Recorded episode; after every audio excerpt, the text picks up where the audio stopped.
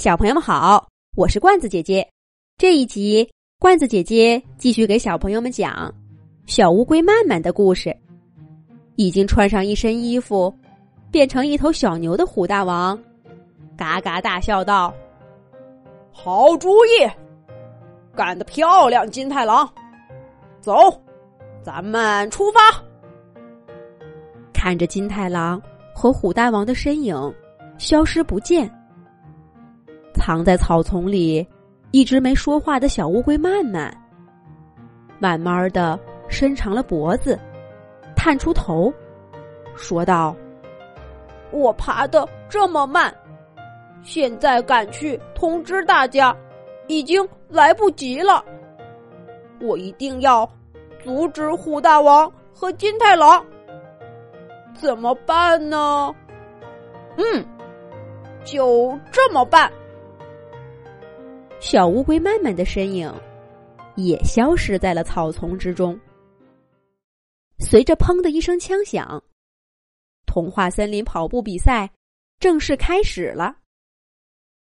比赛的路线是从森林舞台跑到小河边儿，而这次比赛来了两个临时选手，正是牛牛草原的小牛和大羊。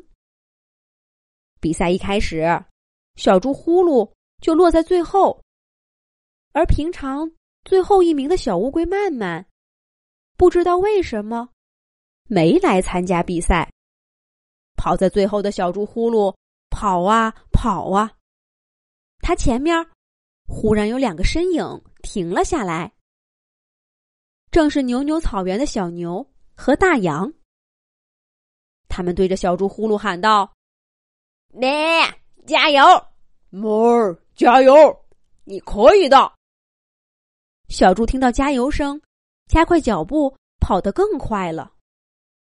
可是刚跑到小牛和大羊面前，小猪还来不及说声谢谢，一根绳子和一个大口袋就从天而降，把小猪捆住了，扔在袋子里面。抓住了小猪的虎大王和金太郎。继续假扮小牛和大羊往前跑去。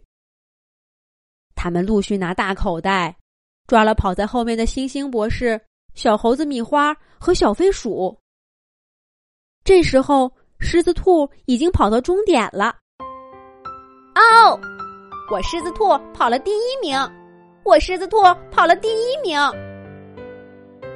只见狮子兔冲他身后气喘吁吁的羊小妹。挥挥爪爪，杨小妹这时候也跑过了终点，可是狮子兔和杨小妹等了好半天，也没见第三名跑过来。这是怎么回事儿呢？他们远远的看见从牛牛草原来的两名参赛选手小牛和大羊，扛着一个大袋子，呼哧呼哧的跑过来了。只见小牛和大羊跑过终点线，没有停下，分别向着狮子兔和羊小妹冲了过去。狮子兔和羊小妹还没等反应过来，就被抱住了。虎大王假装的小牛这时候拿下头套说：“哈哈哈，狮子兔，羊小妹，你们猜猜我是谁呀？”当虎大王和金太郎的脸出现在杨小妹和狮子兔眼睛里的时候，杨小妹和狮子兔都吓坏了。狮子兔强作镇定，喊道：“大象伯伯马马上就会回来，星星博士也有厉害的武器，你们会倒霉的，快放了我们！”金太郎哈哈一笑。先把杨小妹和狮子兔给捆住了，拍着大袋子，对狮子兔说：“哈哈哈，星星博士已经被我们抓在袋子里啦。至于大象伯伯嘛，我想他这会儿还没赶到牛牛草原呢。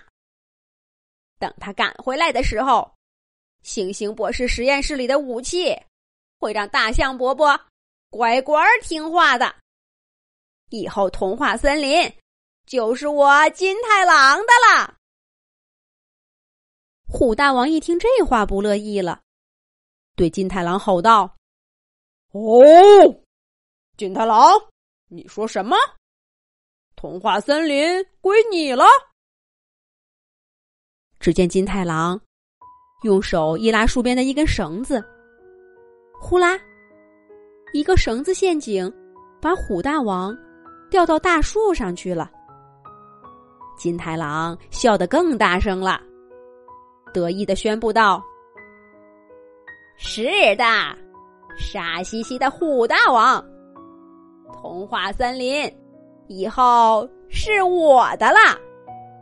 你被我俘虏了，以后我才是童话森林里的大王。”可金太郎还没得意几下，就忽然感觉大地摇晃了起来。金太郎看到一面墙出现在他面前，他张大嘴巴，苦涩的喊了一声：“是是是大大象伯伯！”只见大象伯伯头顶坐着一只小乌龟，正是小乌龟曼曼，气哼哼的站在金太郎面前。原来，来不及给小动物们报警的小乌龟曼曼。从草丛里爬过对面的小河，向着牛牛草原必经之路一座独木桥游过去了。虽然在陆地上，小乌龟爬得慢，可到了水里，它可是游泳健将。小乌龟拼命游啊游啊，越游越快，终于在独木桥处拦住了大象伯伯。还告诉大象伯伯金太郎和虎大王的阴谋。大象伯伯来了，强迫金太郎把袋子里被捆住的动物都放了出来，但并没有抓金太郎，而是把虎大王也从树上放下来。现在，金太郎在前面跑，虎大王在他身后追。这正是欺骗虎大王的代价。童话森林的小动物们看着这一幕，都哈哈哈的笑了。大家决定，今天比赛第一名的花环要颁给小乌龟曼曼。小乌龟曼曼慢悠悠的爬上领奖台，不好意思的笑了。